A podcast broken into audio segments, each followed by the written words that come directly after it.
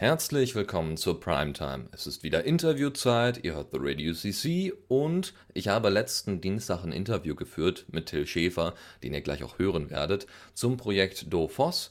Das wird er auch gleich nochmal in aller äh, Länge erklären. Und wenn ihr noch ähm, irgendwie Fragen habt an ihn, die vielleicht vom Interview nicht abgedeckt worden sind, könnt ihr die natürlich im Chat zum Beispiel stellen. Ich versuche versuch sie dann vielleicht nochmal äh, an Till weiterzuleiten. Oder ihr meldet euch einfach selber bei Till über do-foss.de.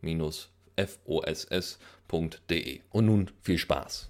Vielen Dank, dass du äh, äh, dir Zeit genommen hast für ein kleines Interview. Du bist?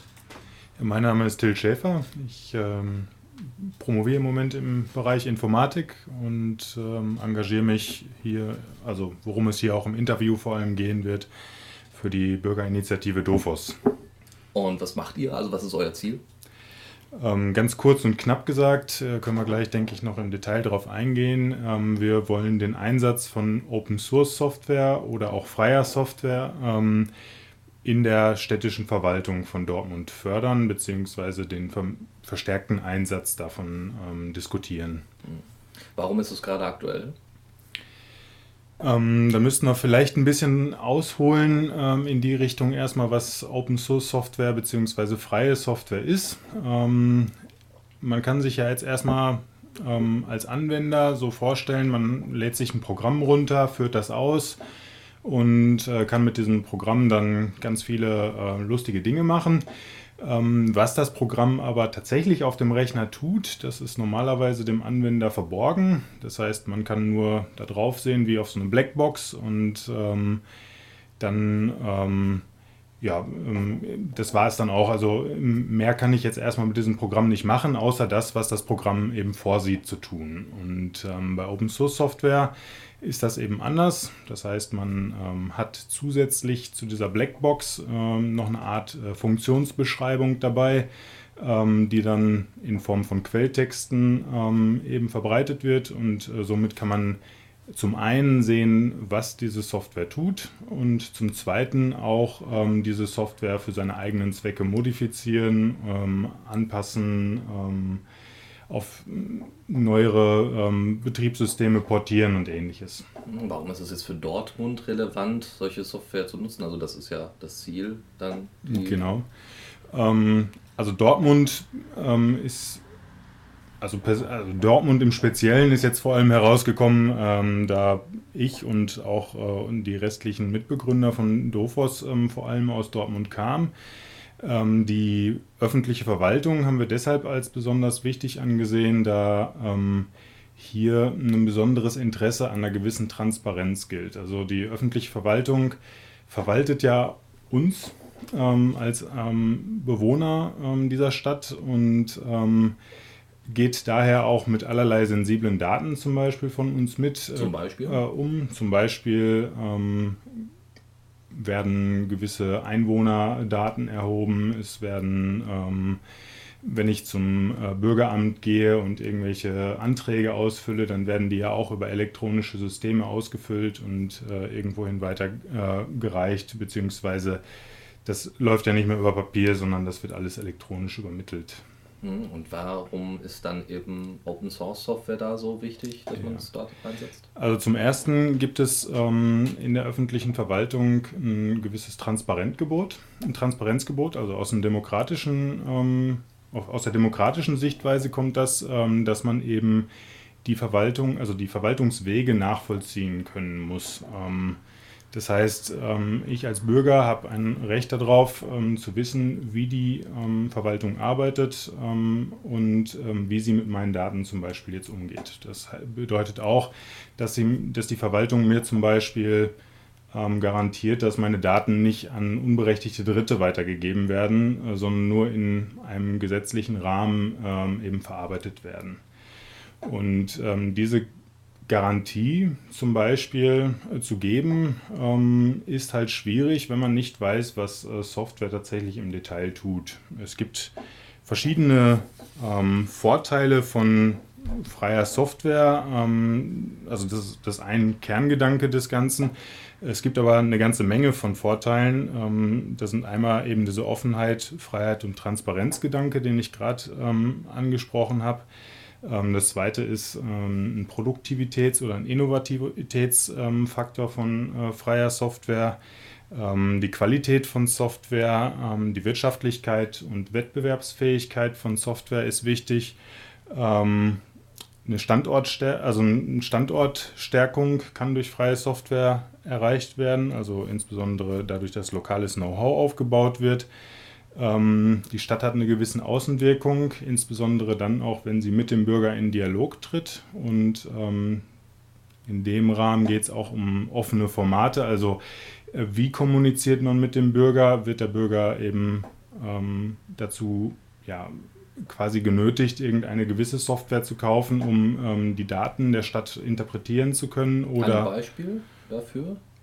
Ähm, ein Beispiel dafür wäre, ähm, wenn man, also ist jetzt nicht auf die Stadt Dortmund speziell bezogen, aber was jeder kennt, wäre zum Beispiel die Steuererklärung. Ähm, die kann man aktuell nur im Programm Elster machen, was es ähm, vor allem für Windows gibt, ähm, insbesondere die elektronische Steuererklärung. Man kann sich auch noch die Formulare ausdrucken, aber über diese Software ist man dann eben gleichzeitig auch dazu gezwungen, eine gewisse Betriebssystem und ähnliches dann eben mit ähm, zu kaufen und ähm, diese ähm, Freiheiten, also das, das ist eine gewisse Außenwirkung, die man natürlich hat und wenn man da ähm, neutraler dran gehen kann, ähm, dann wäre das ein großer Vorteil. Also eine Analogie, die man in dem Bereich vielleicht immer gut anbringen kann, ähm, offene Standards kann man so verstehen wie eine gemeinsame Sprache. Ähm, jeder hat die Möglichkeit, äh, diese Sprache zu sprechen. Ähm, jeder kann sie lernen, äh, weil sie eben nach außen kommuniziert wird, wie sie funktioniert. Ähm, und ähm, dadurch kann auch jeder partizipieren. In dem Moment, wo ähm, sowas wie ein offener Standard, äh, also wie ein Standard nicht offen wäre, sondern eben ähm, von gewissen Herstellern äh, geschlossen gehalten wird, in dem Moment ähm, haben diese Hersteller die Möglichkeit, einem zu diktieren, wer mitredet, ähm, was geredet wird unter Umständen und ja, dadurch auch, äh, gibt es auch keine Alternative zum Beispiel von der Softwareauswahl, wie ich damit rede. Ja. Und es gibt noch einen letzten Punkt als Vorteil, äh, die Gemeinwohlorientierung. Also in dem Moment, wo ähm, ja, man in Software investiert von staatlicher Stelle ähm, und dies äh, proprietäre Software ist, also das Gegenstück zu freier Software, also proprietäre Software im Sinne von diesem Blackbox-Modell, was wir am Anfang besprochen hatten. In dem Moment ähm, wo man diese Software kauft, finanziert man ähm, vor allem den Hersteller. Man erwirbt Nutzungsrechte für eine gewisse Dauer und äh, danach ist diese ähm, Software eben wieder verschwunden und das Steuergeld ist halt eben ausgegeben, ähm, während äh, bei einer Open Source Software, wo eben diese Quelltexte auch wieder freigegeben werden müssen, ähm, die Möglichkeit eben besteht, dass das Investment, äh, die, die Investitionen, die der Staat hier tätigt, ähm, auch wieder zurückfließen in die Zivilgesellschaft und dort wieder eine gewisse freie Nutzung ermöglichen. Das ist noch angesprochen Wirtschaftlichkeit. In welcher Form kann das Open Source leisten? Ja, also Wirtschaftlichkeit ist immer so ein etwas kritischer Punkt. Ein ähm, kritischer Punkt insofern, ähm, also ich bin fest der Überzeugung, dass es langfristige wirtschaftliche Vorteile hat, für eine Stadt auf freie Software umzusteigen. Ähm, das hat verschiedene Gründe. Zum einen ähm, ist es, äh, wirkt freie Software einer Monopolbildung vor. Das heißt, ich habe immer die Möglichkeit, in dem Moment, wo ich den Quelltext habe und diesen Quelltext auch frei mm, weitergeben darf, ähm, dass ich Software zum Beispiel von anderen Herstellern weiterentwickeln lasse, dass es ähm, andere Hersteller gibt, die sich auch ähm, den Support von einer solchen Software ähm, mit drum kümmern können und äh, dass ich nicht von einem einzigen Hersteller abhängig bin. Das heißt, freie Software bewirkt auf diesem ähm, Wege einer gewissen Monopolbildung vor und äh, hat damit natürlich auch einen gewissen ähm, Preisdruck auf, ähm, auf, auf eine Software. Andererseits ist es so, wir hatten gerade schon über die Formate gesprochen, dass es ja häufig bei proprietärer Software so ist, dass man mh, einmal in einem solchen Softwarezyklus drin ist, irgendwelche Dateien in einem gewissen Format abgespeichert hat und die dann am Ende ähm, darauf angewiesen ist, weiterhin immer diese Software einzusetzen, um diese Informationen, die man abgespeichert hat, eben noch weiterhin lesen zu können. Ähm, insbesondere dann, wenn dann ähm, irgendwie eine gewisse neue Version rauskommt, beziehungsweise der Hersteller diese alte Version nicht mehr supportet, ist man dann in so einem Upgrade-Zwang und ist quasi gezwungen, neue Lizenzen äh, von dem Hersteller auch zu kaufen, ähm, weil man eben über dieses geschlossene Format auch nicht in der Lage ist, ähm, jemand anders zum Beispiel jetzt zu sagen, ja, pflegt doch noch die Software, die wir bisher haben, irgendwie weiter, ähm, kümmere dich um Sicherheitslücken oder ähnliches. Du hattest äh, Innovationsfähigkeit äh, angesprochen. Ähm, wie sieht es damit aus? Warum Open Source? Ich meine, innovativ ist doch vor allem Apple und das ist alles Closed Source.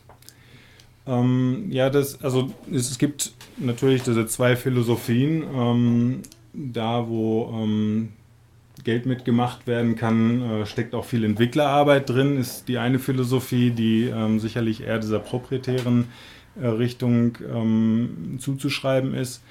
Ähm, bei Open Source Software ist es aber so, mm, dass ich die Verbreitung von Wissen ähm, zum Beispiel nicht verhindere. Das heißt, in dem Moment, wo eine Person ähm, eine Software schreibt, kann eine andere Person diese automatisch wieder weiterverwenden und ähm, ist nicht ähm, an Lizenzgebühren oder ähnliches äh, gebunden. Das führt dazu, dass häufig also in der proprietären Welt Software mehrfach entwickelt wird. Ähm, also für denselben Anwendungszweck meinst du? Oder? Genau, also für den gleichen äh, Anwendungszweck äh, man das einfach wieder neu schreibt, weil ähm, ja dieses, dieses ähm, Neuschreiben eben billiger ist, als jetzt irgendeine äh, Softwarekomponente von einem anderen Hersteller zu erwerben. Und ähm, hierbei ist es so, dass in der freien, äh, bei der freien Software es eben auch äh, so ein viele Augen-Prinzip gibt, wo dann eben ganz, ganz viele Leute an dem gleichen Stück Code diesen verbessern können. Und ähm, wenn es jetzt mehrere Städte gibt, die alle irgendwelche kleinen Verbesserungen für ihre Software brauchen und ähm, es jetzt mehrere Städte gibt, die zum Beispiel auf freie Software umsteigen, dann kann auch eben eine andere Stadt automatisch von dieser Verbesserung eben wieder profitieren, die eine ähm, andere Stadt damit äh, investiert hat. Ähm, das heißt, es gibt eine starke Diffusion, Diffusion von Wissen auch sehr schnell. Äh, gibt es denn schon Städte, die das angewendet haben? Es gibt eine ganze Menge von Städten. Ähm, Im Moment ist das ein bisschen kritisch das Thema insofern, dass ähm, es eine Welle gab um das Jahr 2002 bis 2004, 2005 herum, ähm, wo eine ganze Menge von Migrationen in Richtung freier Software ähm, vollzogen worden sind. Migration, also Umstellung? Genau, also Umstellung ähm, dieser Städte auf freie Software oder eine Ausrichtung ähm, der Städte im hauptsächlichen Sinne auf freie Software eben ähm, vonstatten gegangen ist. Das Ganze wurde aber meistens unter sehr, also in vielen Fällen unter kurzfristigen Kosteneinsparungen gesehen. Das heißt, man hat ähm, sich erhofft, okay, ähm, bei freier Software fallen die Lizenzgebühren weg, dadurch haben wir einen gewissen Kostenpunkt, der nicht mehr da ist. Ähm, gleichzeitig muss aber auch eben eine Pflege dieser Software mit einhergehen. Also ähm, es ist nicht ganz ähm, so leicht, das gegenzurechnen, dass man sagt, okay, kostet jetzt einfach nichts mehr und ähm, dann haben wir das gleiche wie vorher. Ähm, es gibt eine ganze Menge an positiven Beispielen allerdings auch. Ähm, herauszuheben ist zum Beispiel einmal eine sehr kleine Stadt Treuchlingen, die hat da sehr, also die hat zum Beispiel die ganzen Anwender-PCs ähm, wirklich umgestellt und es gibt nur noch sehr wenige Fachanwendungen, die eben dann ähm, auf Windows angewiesen sind, die dann über, ähm, ja, über virtuelle Maschinen oder, oder ähm, Remote-Desktops irgendwie noch den Leuten zu, zugebracht werden. Ähm, das sieht man auch nach außen. Also die Stadt Treuchlingen hat zum Beispiel einen offenen Haushalt, nennt sie das. Äh, da kann man auf die Website gehen und sich den Haushalt irgendwie angucken und diese ganze Software, die dahinter steht, ist eben zum Beispiel auch freie Software. Also wenn man sich das mal angucken möchte. Vom Namen her, also welche, äh, klar, Windows, okay, als äh, proprietäres äh, Teil, aber wie sieht es da mit der, mit der Software ein, die aus, die eingesetzt worden ist? Freie Software? Also ähm, sehr stark verbindet man freie Software immer mit dem Linux-Kernel. Ähm, das ist ähm, sicherlich eine der wichtigsten Komponenten bei vielen Dingen, weil es eben das grundlegende Betriebssystem ist. Ähm, die ganze Softwarevielfalt, die dann noch über dem Betriebssystem sich abspielt. Also die ganzen Programme, äh, Webserver, ähm, irgendwelche ähm, Tools, um äh, diese Daten ähm, eben auszuliefern, über ein Netzwerk ähm, zu verschicken und ähnliches. Ähm, die sind natürlich meistens ein bisschen mehr im Hintergrund, aber im, also die haben einen nicht unerheblichen Anteil. Ähm, ich glaube, das Betriebssystem ist eigentlich der unkritischste Teil bei einer solchen Migration, sondern häufig gibt es eben eine ganze Menge von Software, die speziellen Bedürfnissen angepasst ist und die dann eben wieder, ähm, ja, wo man eben die, nicht die Nutzungsrechte dran hat, die man erstmal sich erwerben muss, zum Beispiel bei einer solchen Umstellung. Es gibt aber nicht nur Treuchtlingen, hm, das hört sich nach einer sehr kleinen Stadt an, sondern es gibt zum Beispiel auch größere Städte wie zum Beispiel äh, München mit dem Linux-Projekt. Ähm, Paris ist ähm, zum großen Teil auf freie Software umgestellt worden, ähm, Wien. Ähm, es gibt auch nicht nur Städte, sondern eben auch ähm, andere ja, Organe des, des Staats, wie zum Beispiel die Bundesagentur für Arbeit, setzt ähm, auf vielen dieser Selbstinformationsarbeitsplätze freie Software ein. Ähm, ein sehr, ja, vielleicht ein bisschen ähm, zwielichtiges Beispiel ist, das US-Verteidigungsministerium setzt auch ähm, auf freie Software und zwar vornehmlich. Ähm, ist, seit 2005 sind die der größte Abnehmer von Red Hat. Und zwar eben auch aus Sicherheitsgründen zum Beispiel. Red Hat ist? Äh, Red Hat ist ähm, die Firma, die mit Linux-Betriebssystemen im Moment am meisten Umsatz macht. Ähm, stellt sich natürlich die Frage, wie kann man mit Linux, wenn das alles frei ist, äh, noch einen Umsatz machen? Ähm, freie Software ist nicht so, dass ähm, man dann die Software kauft und äh, diese dann eben benutzen kann. Das ist frei. Man kann sie auch selber weiterentwickeln, aber trotzdem braucht man ja häufig einen gewissen Support. Das heißt, äh, man will sicher gehen, dass für eine gewisse Zeitspanne Sicherheitsupdates entwickelt werden, ähm, dass man bei gewissen kritischen Fragen, wenn man selber nicht der Experte gerade ist, ähm, äh, jemanden im Hintergrund hat, der einem helfen kann. Und äh, deshalb, wird im Linux-Umfeld vor allem über diesen Support ähm, dann eben das bezahlt, sodass man dann eben diese Supportleistungen erbringt. Genau. Ähm, zu Linux ähm, ist im Moment auch in der Presse häufig wieder gewesen. Ähm, da muss man jedoch, äh, also der aktuelle Bürgermeister scheint nicht äh, besonders ein großer Fan des Ganzen zu sein. Ähm, man muss jedoch sagen, dass Linux ähm, bis vor, ich glaube, die, die Statistiken sind von ähm, vor ein paar Jahren, da haben die 25 Prozent während dieser Migrationsphase zum Beispiel an Kosten noch gegenüber einer äh, alternativen Windows-Lösung eingespart. Und sie haben inzwischen, also aus meiner Sicht ist es ein sehr positives und ähm, erfolgreiches Projekt.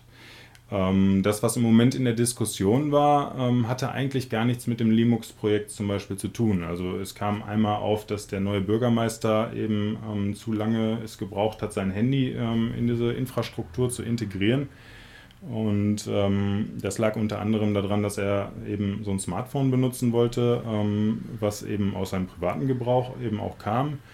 Und der Linux, das Linux-Projekt an sich ist eigentlich nur der Desktop. Das heißt, die, ähm, die ähm, PCs, die bei den Mitarbeitern stehen. Ähm, bei Linux geht es nicht um die Serverinfrastruktur, die dahinter steht, also zum Beispiel wie diese E-Mail-Server, um, wo jetzt es gehakt hat, offensichtlich ähm, wobei, ähm, ja, und also das ist im Moment wieder darauf zurückgefallen. Ähm, insgesamt ähm, hat dieses Linux-Projekt allerdings große Außenwirkungen auch gehabt für andere Städte, dadurch, dass zum Beispiel ähm, diese Migration in einem so großen Rahmen eben auch möglich, offensichtlich möglich ist und ähm, dadurch natürlich auch andere proprietäre Hersteller bei den Preisen gehörig unter Druck geraten sind und äh, dadurch natürlich auch anderen Städten äh, Zugeständnisse machen mussten.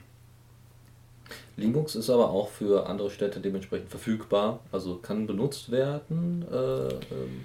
ja, man kann sich das jetzt nicht so vorstellen, wie Linux ist jetzt die eine Software, äh, sondern die man jetzt irgendwo runterladen kann und dann kann man auch mal Linux benutzen. Äh, Linux ist vor allem eine ganze IT-Infrastruktur, die aufgebaut worden ist ähm, um ein Linux-Betriebssystem drumherum, ähm, unter anderem auch dann ähm, LibreOffice bzw. OpenOffice als Office Suite. Und äh, zu dieser Office Suite gibt es auch nochmal den Volmux-Client zum Beispiel, der gewisse Abläufe, die in der Verwaltung sind, gewisse Formulare und so weiter ähm, behilft, ähm, diese Format, also Vorlagen zu bekommen, ähm, diese auszufüllen und ähnliches. Das heißt, ähm, es dreht sich schon um diesen Desktop und gewisse Programme, wie zum Beispiel Kalender und so weiter auch, ähm, aber man kann jetzt nicht sagen, okay, man kann Linux jetzt so einfach herunterladen. Dennoch ist es so, dass ähm, viele der Verbesserungen, die ähm, im Rahmen dieses Linux-Projektes natürlich auch wieder in die freie Software eingeflossen sind, ähm, allen Benutzern auch wieder zur Verfügung stehen. Zum Beispiel hat sich Linux dafür engagiert, dass die Interoperabilität von LibreOffice ähm, in Bezug auf die ähm, Office-Formate von Microsoft, also von Microsoft Office, äh, sich deutlich verbessert hat. Also, dass man LibreOffice benutzen kann, um Doc Dateien zum Beispiel zu öffnen. Ja, vor allem DocX inzwischen. Genau, also das OXML-Format von ähm, Microsoft, was jetzt in diesen neueren Microsoft Office-Versionen benutzt wird. Das ist halt ähm, diese, der Import funktioniert inzwischen deutlich besser in ähm, LibreOffice. Und ähm, genau, das ist zum Beispiel auch der Stadt München dadurch zu verdanken. Und da sieht man eben genau auch diesen, diesen Synergieeffekt, den man haben kann, dadurch, dass eben eine solche Stadt an gewisse Grenzen stößt, gewisse Probleme an einer Software feststellt, ähm, stehen diese Verbesserungen danach äh, allen Leuten wieder zur Verfügung und ähm, auch dem Privatanwender. Ähm, inwieweit kann sich da Dortmund nun sehen lassen? Also warum ist es gerade jetzt für euch aktuell, äh, freie Software nach Dortmund zu bringen? Gibt es irgendwie politisch gerade eine Agenda, die das gerade möglich macht? Oder wie lange gibt es jetzt äh, DOFOS, äh, das Projekt schon? Hm, also das Projekt gibt es ungefähr, ja, ich würde sagen, im stillen Kämmerchen hat es so vor fünf Jahren begonnen. Ähm, DOFOS, so wie es jetzt heißt, und äh, gibt es ähm, seit ungefähr ein bis anderthalb Jahren, würde ich sagen. Also es hat sich von einer sehr privaten Diskussion immer mehr ähm, zu, einem, ja, zu einer wirklichen Organisation irgendwie gewandelt. Ähm, aktueller Anlass ist, ähm, dass die Stadt Dortmund immer ein IT-Konzept verabschiedet. Mm, das letzte ist eben ähm, von 2011 bis 2015. Und das nächste ist von 2016 bis 2021, diesmal ein Jahr länger als das letzte. Ähm, das heißt, aktuell steht eh die Debatte an, ähm, über eine strategische Ausrichtung der IT in Dortmund ähm, zu entscheiden. Und ähm, dieses IT-Konzept wird üblicherweise erstmal entworfen von dem Dortmunder Systemhaus. Ähm, das ist dafür, also Dosis, das ist dafür zuständig, eben die IT hier in Dortmund zu pflegen. Und danach geht es eben durch den Rat, also durch den Stadtrat und muss da eben auch bestätigt werden. Und ähm, wir erhoffen uns dadurch, dass eben das Thema aktuell eh auf der Agenda steht, ähm, da eben mit in diesen, diesen Diskurs begleiten zu können und ähm, in diesem Rahmen den Einsatz von proprietärer Software erstmal zu diskutieren. Also welche Nachteile kann es haben, ähm, diese Software einzusetzen dann auch Vorteile von äh, freier Software ähm, zu benennen und ähm, dann eben mit verschiedenen Beteiligten in Dortmund, also Parteien, ähm, Gewerkschaften, ähm, anderen Organisationen wie, dem, äh, wie der Free Software Foundation und ähm, dann in einen Dialog zu treten und ähm, diese ja, diese Nachteile oder Vorteile von ähm, dem einen oder der anderen Lösung eben erstmal zu diskutieren. Und wenn das tatsächlich ein Problem für uns sein sollte, in dem Sinne, ähm, also auch für die Stadt Dortmund und für den Demokratischen Rat, ähm, dann ähm, hoffen wir uns ähm, eben positionieren zu können als eine gewisse Vermittlerinstanz, um verschiedene Akteure in ein Boot zu holen. Also es gibt verschiedene kritische Erfolgsfaktoren für eine solche Umsetzung von freier Software in, ähm, in Städten vor allem.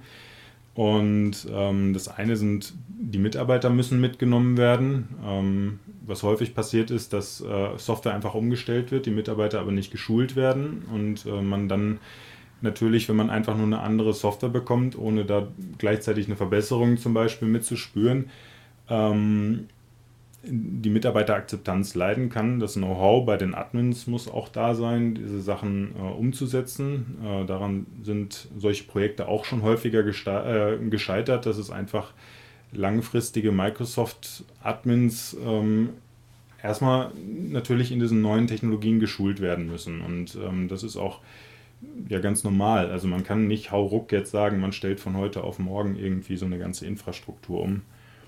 Ähm, es braucht eine gewisse politische Kontinuität, ähm, so etwas. Ähm, wenn, also eine Migration ist immer mit gewissen, ist immer ein gewisser steiniger Weg. Also es wird nie, es wird, es gibt, glaube ich, keine Migration in einem solchen großen Ausmaß, äh, wo man über keine Probleme stolpert. Wenn jetzt sich solche politischen Meinungen innerhalb von zwei, drei Jahren ändern, dann ist das für ein solches Projekt ein sehr kurzer Zeitraum und äh, dann sind natürlich vielleicht gewisse kritische Punkte, ähm, werden dann nicht ähm, konsequent weiterentwickelt, sondern dann geht es direkt in die Rückmigration und dann verbrennt man das Thema eben auch leicht. Also dann ist es schnell so, dass das dann zurückfällt auf die freie Software ähm, und ähm, eigentlich war es ähm, ja ein ganz anderer Grund, ähm, der dahinter steht. Wie wollte das gewährleisten, dass quasi politisch dann dieser steinige Weg etwas abgefedert wird? Also wenn dann, wenn es dann durch Wahlen beispielsweise veränderte Stellungen innerhalb äh, äh politische Stellungen gibt, ähm, gibt es da irgendwie eine Möglichkeit oder habt ihr euch dann überlegt, äh, wie ihr das am besten begleitet, äh, sodass diese Migration auch glückt und nicht dann daran scheitert, dass irgendwie dann ein politischer Umschwung stattfindet? Ich meine, Dortmund ist ja jetzt auch für einigen, einige politische Radikalität äh, bekannt in einigen Bereichen. Und je nachdem, wie das gerade sich entwickelt, kann auch so ein Projekt unter solchen äh, Entwicklungen leiden.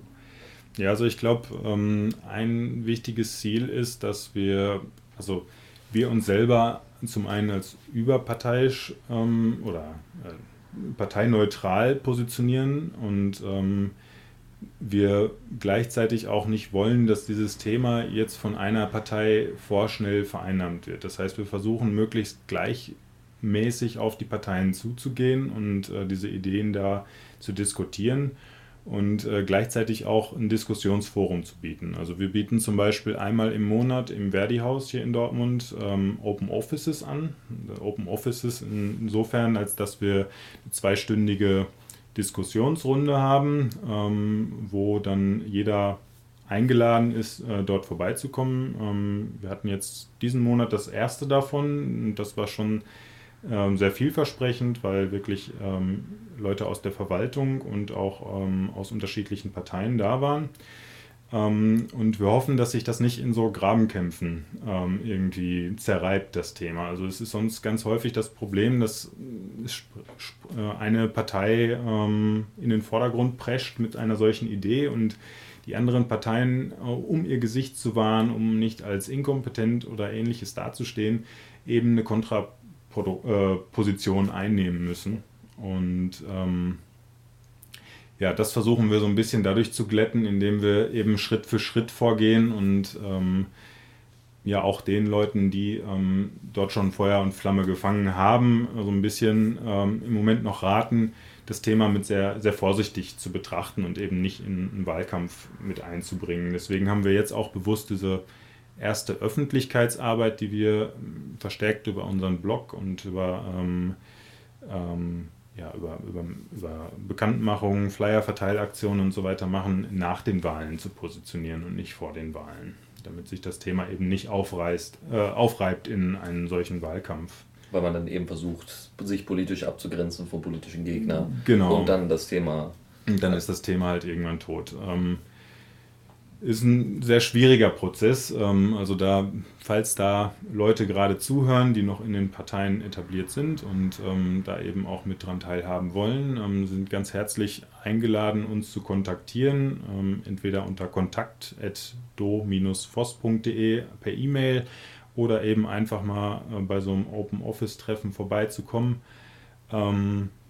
Wir sind da sehr offen, auch noch was strategische Ausrichtungen angeht. Ähm, und ähm, wir hoffen da auch eben vermitteln zu können, um eben gemeinsame Positionen finden zu können. Denn ich denke, jeder Partei liegt es am Herzen, dass ähm, die Stadt Dortmund ähm, eine IT hat, die funktioniert, ähm, die ähm, eine gewisse Datensicherheit liefern kann, die eine gewissen ähm, Kosteneffizienz hat, ähm, die einen gewissen Identifikationsfaktor hat und auch ähm, eine gewisse Ausstrahlung nach außen im Sinne von, wir sind hier ein moderner IT-Standort in Dortmund. Ähm, und ähm, wir haben die Sachen selber in, die Hand, in der Hand und müssen nicht irgendwie auf Hersteller aus ähm, weit entfernten Ländern zurückgreifen um, und denen vertrauen, wo vielleicht eine ganz andere Gesetzeslage auch ist. Ähm, habt ihr denn irgendwie schon Verbindungen aufgebaut in, ins politische Spektrum? Also gibt es da Parteien, die Interesse angemeldet haben? Ihr macht das im Verdi-Haus. Warum speziell auch da? Habt ihr da irgendwie Verbindungen? Ähm, ja, wir haben mit Verdi ähm, häufiger Kontakt gehabt. Zum einen über den Personalrat äh, der Stadt Dortmund und ähm, auch ähm, direkt. Ähm, dort, also Verdi ist insofern ein sehr wichtiger Baustein ähm, für uns, ähm, da in Verdi ein Großteil der Mitarbeiter eben auch vertreten ist. Und ähm, wie ich gerade schon mal angesprochen hatte, ist eben die ähm, Akzeptanz unter den Mitarbeitern eben auch ein kritischer Erfolgsfaktor für eine solche Migration.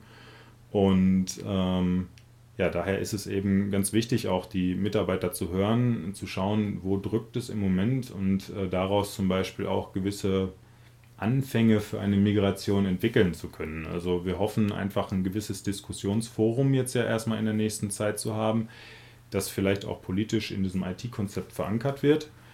Und in diesem Forum ähm, vielleicht erstmal Schritt für Schritt zu diskutieren, wo kann man vielleicht ohne größere Reibungsverluste erstmal Teile umstellen. Welche Teile sind besonders kritisch in Bezug auf den Datenschutz, welche Teile sind äh, also der IT-Infrastruktur sind ähm, ja, heikel anzufassen, welche, wo gibt es schon Vendor-Login-Effekte, also wo kann man, ist man jetzt schon von gewissen Herstellern abhängig, ähm, wie kann man äh, sich daraus Schritt für Schritt bewegen. Und deshalb ist eben diese Verdi-Verknüpfung ähm, sehr wichtig. Ähm, wir haben auch ähm, mit ähm, ein paar Parteien schon äh, Kontakt gehabt, wir haben diese Parteien auch angeschrieben. Ich würde jetzt ungern äh, die einzelnen Positionen der Parteien hier breit treten, weil es eben ähm, wir uns eben auch nicht als parteiische Organisation äh, irgendwie positionieren wollen, ähm, sondern eben wirklich als ein Diskussionsforum, wo eine offene Diskussion stattfinden kann. Habt ihr, also es klang zumindest gerade so ein bisschen an, wo man ansetzen kann, um so ein, ein äh, ähm, Konzept umzusetzen. Äh, wo gibt es da noch, also habt ihr da schon was fertig in Anführungszeichen? Ähm, klar, es gibt ja ein paar Vorlagen, München und äh, wie hieß es dann, Treuchtlingen? Treuchtlingen, genau. genau. Ähm, wie, wie stellt ihr euch das vor? Also seid ihr da noch relativ offen, ähm, was Konzepte angeht oder in welche Richtung soll das gehen? Habt ihr da schon was in Anführungszeichen fertig? So, von wegen, so macht man. Also du sprichst tatsächlich von Umsetzungskonzepten. Genau. Richtig.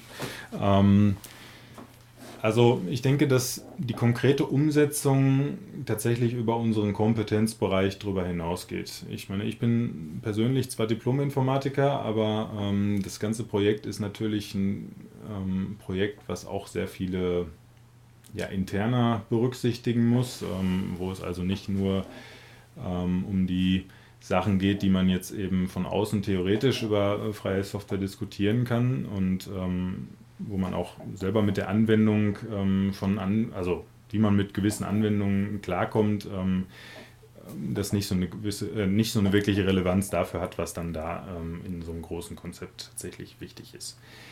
Ähm, wir sehen uns eher in der Position, aktuell ähm, diesen Stein ins Rollen zu bringen. Das heißt, wir wollen, dass es ähm, eine Diskussion eben in der Verwaltung darüber gibt, ähm, dass die Verwaltung von irgendeiner Stelle, wenn möglich, damit beauftragt wird, diese Konzepte, ähm, also sich erstmal anzugucken, was ist denn im Moment da? Ähm, wo, setzt, wo setzt die, Frei, äh, die Stadt Dortmund schon freie Software zum Beispiel ein? Wo kann man da ähm, vielleicht sich gut dran andocken? Wo sind kritische Bereiche? Und dann muss das von der Verwaltung selber getragen werden. Also wir sind ähm, sicherlich, ähm, wir sind daran interessiert, ähm, diesen Prozess mit zu begleiten, falls ähm, die Stadt Dortmund das möchte. Das heißt, wir hoffen uns zum Beispiel, dass in dem IT-Konzept irgendwie festgeschrieben wird, dass es ein Diskussionsforum gibt, wo das diskutiert wird mit bürgerlicher Beteiligung. Also, ähm, also fast schon direkt demokratische Elemente äh, mit drin. Also ja, ähm, insbesondere auch, ähm, ja, also klar, die Stadt Dortmund muss am Ende für sich entscheiden, irgendwie, wie sie gewisse Dinge macht, aber ich glaube, ähm, dass es doch einige ähm, Leute gibt, die schon Erfahrungen gesammelt haben und ähm, auf die wir auch eben zugreifen können, die wir mit in, ähm, in so eine Diskussionsrunde mit reinholen können. Ähm, das heißt, wir sehen uns so ein bisschen als vernetzende ähm, Position und es gibt ja eben auch in der Bürger, in, in der Gesellschaft, also in dem, in der, in den, bei den städtischen Bewohnern eine Menge von Leuten, die eben auch eine Menge von Know-how in diesem Gebiet eben haben und sich da auch durchaus einbringen können. Und ähm, ja, wir hoffen da erstmal, diesen Stein, wie gesagt, ins Rollen zu bringen. Ja. Was ist, wenn der Stein dann irgendwann stillsteht, weil es funktioniert hat? also wenn das Projekt äh, tatsächlich Erfolg hat und ähm, die IT äh, in Dortmund tatsächlich auf freie Open Source Software umgestellt wird. Was macht ihr dann mit eurer Initiative? Geht ihr dann einen Schritt weiter, was auch immer das dann heißen mag? Oder habt ihr dann euer Ziel erfüllt? Seid glücklich und hm, Nein, also so lange haben wir uns, ähm, so langfristig haben wir uns, glaube ich, nicht aufgestellt. Also ähm, gebe mich auch nicht der Illusion hin, dass äh, dieses Projekt in den nächsten vier, fünf Jahren irgendwie abgeschlossen sein könnte. Ähm, sondern wenn es tatsächlich im Optimalfall irgendwie einen solchen Beschluss gibt, wie wir migrieren irgendwie in einer, in einer Gesamtmigration hin zu freier Software Schritt für Schritt, dann ist das sicherlich ein Projekt, was mehrere Jahrzehnte dauert. Und ähm, da in diesem, in diesem Zeitraum jetzt vorauszuplanen, ich meine, wenn man jetzt überlegt, was vor 20 Jahren äh, an Software äh, aktuell war, oder das ist, denke ich, ähm, zu weit vorausgedacht. Aber ähm, wir sind jetzt erstmal relativ greifbar mit dem IT-Konzept irgendwie auf ein konkretes Ziel, äh, arbeiten wir auf ein konkretes Ziel dahin, diese Diskussion eben mit einzubringen. Und wir haben uns danach zum Ziel gesetzt, vor allem als so eine gewisse Vermittlungsstelle eben ja, aufzutreten und ähm, Know-how zu vermitteln. Und wie sich das dann weiterentwickelt, das ähm, werden wir dann, denke ich, nochmal entscheiden. Wie bist du zum Thema Open Source gekommen? Ich meine, gut, klar, Diplom Fachinformatiker, okay, äh, aber woher dann das Interesse?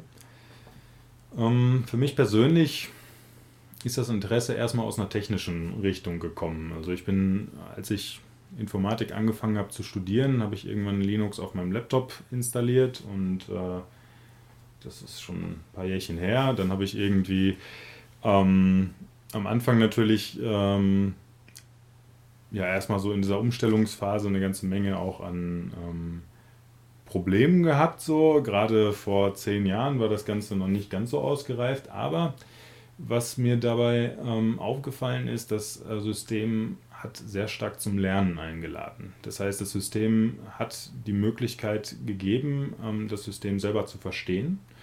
Ähm, ich habe jetzt seit über ja, wie viele Jahre sind das jetzt? Acht Jahren ähm, hier mein Betriebssystem auf dem Rechner, den wir hier stehen haben, nicht einmal neu installiert. Da ist jetzt wow. die dritte Hardware drunter. Und das, ist, das sind so Dinge, ähm, die sehr positiv mir aufgefallen sind, ähm, wenn irgendwie ein ähm, Problem da ist. Man kann hineinschauen, ähm, dieses Problem wieder beheben. Man steht nicht vor so einer Blackbox, okay, jetzt habe ich irgendwie diese Software, lässt sich nicht mehr installieren, ja, dann muss ich halt das Betriebssystem neu installieren. Das heißt, ich persönlich bin eher aus so einer technischen Richtung gekommen, dass eben die Wartbarkeit der Software unheimlich gut war und ähm, ich gleichzeitig auch irgendwie die Möglichkeit hatte, ähm, mich tiefer da einzubringen irgendwie in dem Ganzen. Ja, und ähm, das ähm, hat mich so dahin geführt. So. Was macht so dein Umfeld? Also wie hat dein Umfeld im Sinne von Eltern, Freunde und so weiter darauf reagiert? Ich meine, klar, im Studium hat man dann ja sowieso Kommilitonen, die sich mit dem Thema mehr beschäftigt haben, also auch beschäftigt haben. Äh, wie sieht das so umfeldtechnisch aus? Hast du da auch einige Leute, sagen wir mal, überzeugen können? Äh, oder, oder hast du überhaupt solche Versuche gestartet? Also klar, es wurde ab einem gewissen Punkt, äh, insbesondere als mir auch diese politische Diskussion, äh, äh, politische Dimension dieser Software-Diskussion irgendwie ähm, immer mehr offensichtlich wurde, dass es da eben auch ähm, gewisse Probleme mit proprietärer Software gibt, einer gewissen Entmachtung des Benutzers. Ähm, also Software, die ich gekauft habe, ist irgendwie trotzdem nicht meins. Ich darf die nicht einfach irgendwie weitergeben, neu installieren oder ähnliches.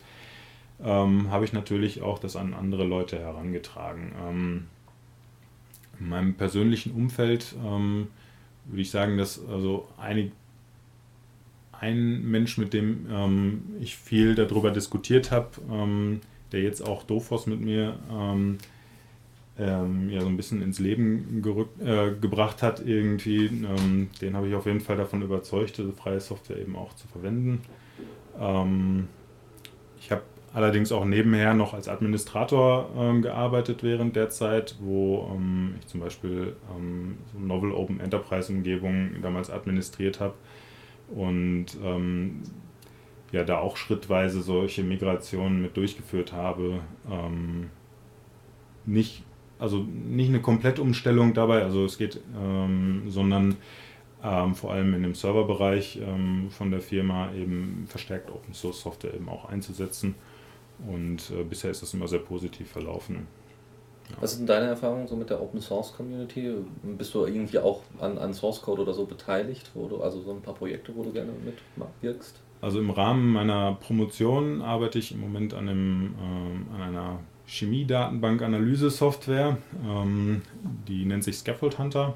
Ähm, die ist ähm, ja, zu ähm, nicht unerheblichen Teil auch aus meiner Feder mit entstanden. Ähm, ich habe ähm, ansonsten im Moment vor allem, ja, übernehme ich so ein bisschen das Early Adapter-Ding, ähm, dass ich äh, frische Software eben schnell installiere und dann eben diese auch ab und zu ähm, ja, teste und eben Bug-Reports dafür erstelle und ähnliches, um eben die Qualität hochzuhalten und die ähm, ja, Fehler ähm, von fehlerfrei zu machen. Ähm, ansonsten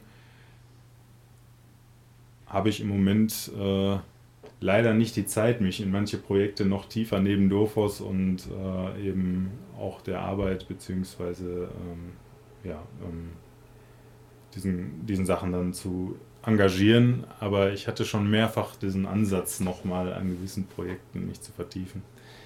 Irgendwann wird das sicherlich auch nochmal bei anderen Projekten was, ja.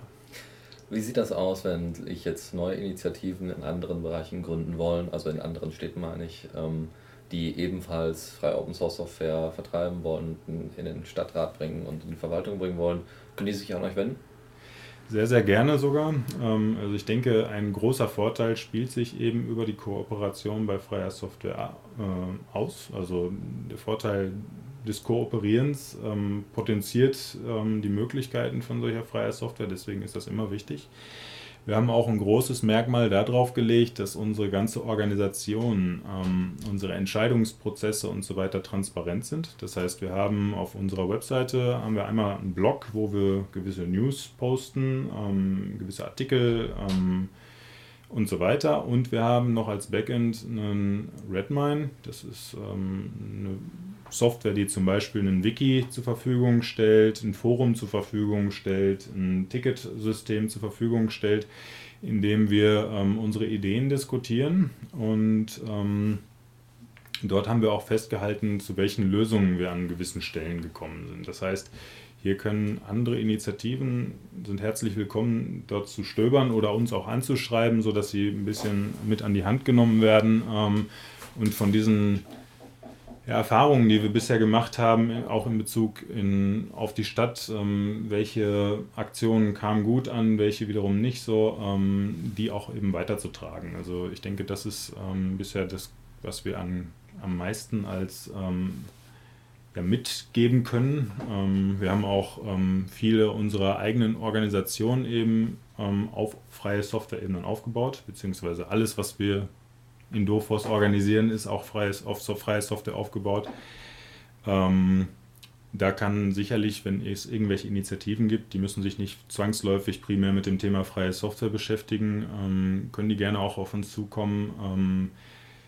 Wir haben da gewisse Erfahrungen gemacht, mit welchen Tools man gewisse Probleme, auch organisatorische Probleme ganz gut lösen kann. Ähm, ob man jetzt irgendwie ein Etherpad benutzt, um gemeinsam Texte zu verfassen oder ein Mumble benutzt, um ähm, ja, Telefonkonferenzen zu machen übers Internet und ähnliches. Ähm, und da gibt es auch häufig schon Angebote irgendwo, die man relativ schnell nutzen kann, zum Beispiel von der, ähm, von der Digital das ist ähm, auch eine Initiative und äh, ein Verein auch, die, benutzt, äh, die bieten zum Beispiel an, diese Etherpads zum Beispiel zu benutzen und ähnliches. Und dieses Wissen würden wir auch gerne teilen, klar. Okay. Gibt es noch irgendwie Sachen, die wir jetzt unterschlagen haben, die jetzt äh, noch nicht genannt worden sind? Dann bitte. Mm, es gibt sicherlich eine ganze Menge Aspekte. ich muss mal ganz kurz überlegen, welcher vielleicht ähm, bisher noch zu kurz kam.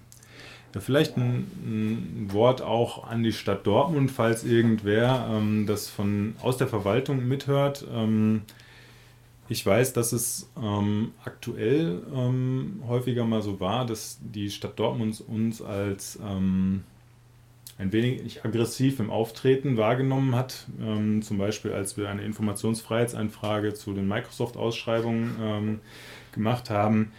Ähm, falls das so ist, äh, also falls das so wahrgenommen wird, ähm, möchte ich nochmal ganz stark betonen, dass wir ähm, nicht darauf aus sind, ähm, hier unsere Meinung ähm, groß aufzuhängen oder ähm, in den Konflikt zu gehen, Dinge besser wissen zu wollen, sondern wir wollen sehr stark in den Dialog treten. Und ich hoffe, dass da die Mitarbeiter der Stadt Dortmund ähm, das auch mit als ähm, Chance be begreifen, ähm, auch wenn da irgendwie so eine bürgerliche Organisation kommt, die jetzt irgendwie quer zu bestehenden hierarchischen Verwaltungsstrukturen irgendwie versucht, ihre eigenen Ideen mit äh, einzubringen, ähm, was vielleicht aus heutiger Behördensicht immer noch relativ unüblich ist, ähm, aber was denke ich sicherlich ein tragfähiges Zukunftsmodell ist, um eben ähm, auch in Zukunft ähm,